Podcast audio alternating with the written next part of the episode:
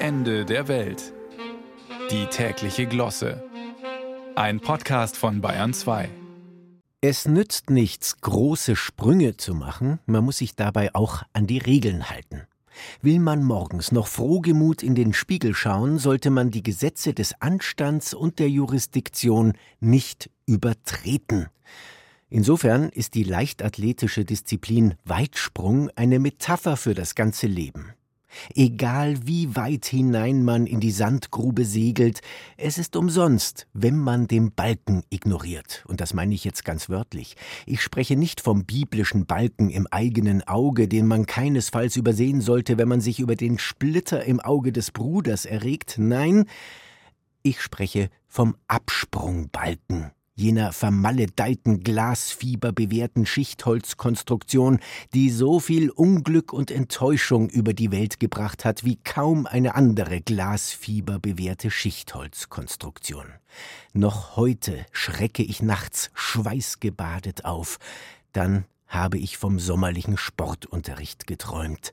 Weitsprung, die Sonne scheint, kein Lüftchen regt sich, ideale Bedingungen, Gazellen gleich der Anlauf, den Absprungbalken fest im Blick, doch der beginnt sich neckisch vor und zurückzuschieben, keine Chance, ihn mit dem Sprungbein zu erwischen. O Absprungbalken, ich verfluche dich!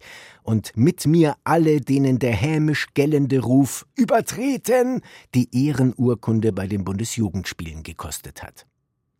Aber es gibt gute Nachrichten. Der Leichtathletik-Weltverband trägt sich mit der Idee, den Absprungbalken abzuschaffen und durch eine größere Absprungzone zu ersetzen. Jetzt wird diskutiert, dass sich die Balken biegen. Ich verstehe gar nicht warum. Bei der letzten Leichtathletik-WM war ein Drittel aller Sprünge ungültig. Stellen Sie sich das mal bei der Bundestagswahl vor. Wäre da ein Drittel aller Stimmen ungültig, würde man auch über eine Wahlrechtsreform nachdenken. Die einen sagen, die Genauigkeit beim Absprung macht diese Sportart aus. Der Kampf mit dem Balken gehört dazu, wie das Brett zum Surfen und der Pfosten zum Fußball. Ich aber sage, die Disziplin heißt immer noch Weitsprung und nicht Balkenkampf. Also weg mit dem Balken. Denken Sie mal zurück, vielleicht erinnern Sie sich noch. 1925 hat man in der Abseitsregel beim Fußball nur zwei Buchstaben geändert. Aus drei wurden damals zwei gegnerische Spieler, die sich bei der Ballabgabe auf gleicher Höhe oder vor dem Stürmer befinden müssen, und prompt fielen in der höchsten englischen Liga über 100 Tore mehr. Eine gleiche Leistungsexplosion erwarte ich mir von einer balkenlosen Weitsprungzukunft.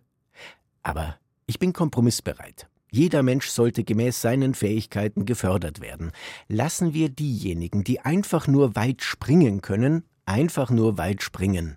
Für alle, die zuverlässig den Absprungbalken treffen, erfinden wir eine neue Sportart. Wie wäre es mit Balkenkampf?